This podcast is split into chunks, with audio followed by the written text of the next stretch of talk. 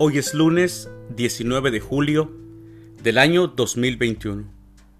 Lunes de la decimosexta semana del tiempo ordinario. El día de hoy, en nuestra Santa Iglesia Católica, celebramos a los santos Aurea de Córdoba, Virgen, Bernoldo, Obispo, Epafras y Macrina, Virgen. Las lecturas para la Santa Misa del día de hoy lunes son, primer lectura, del libro del Éxodo, capítulo 14, versículos del 5 al 18. El Salmo responsorial del Éxodo 15. Alabemos al Señor por su victoria. Aclamación antes del Evangelio hagámosle caso al Señor, que nos dice, no endurezcan su corazón. El Evangelio es de San Mateo. Del Santo Evangelio según San Mateo, capítulo 12, versículos del 38 al 42. En aquel tiempo le dijeron a Jesús algunos escribas y fariseos, Maestro, queremos verte hacer una señal prodigiosa.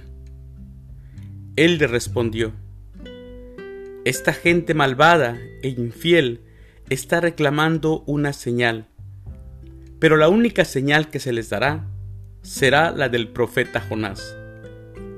Pues de la misma manera que Jonás estuvo tres días y tres noches en el vientre de la ballena, así también el Hijo del Hombre estará tres días y tres noches en el seno de la tierra. Los habitantes de Nínive se levantarán el día del juicio contra esta gente y la condenarán, porque ellos se convirtieron con la predicación de Jonás. Y aquí hay alguien más grande que Jonás.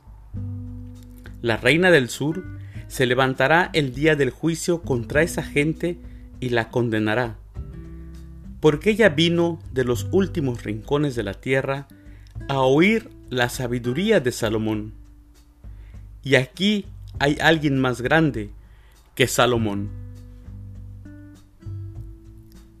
Palabra del Señor. Gloria a ti, Señor Jesús.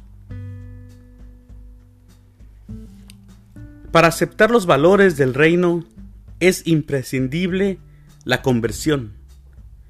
Los escribas y fariseos buscan a Jesús, pero no para convertirse. Ellos no creían en Él. Lo que andaban buscando era desacreditarlo, ponerlo a prueba para atacarlo. Jesús conoce sus intenciones y alude al profeta Jonás para corregirlos con sus propios argumentos, los de la escritura. Jonás profetizó un anuncio de conversión al pueblo de Nínive. Este fue el signo. Nada de prodigios ostentosos. Lo que pedía era la conversión de sus pecados. Nínive tomó la oportunidad en sus manos, escuchó al profeta y se convirtió la mano del Señor no se puso sobre el pueblo.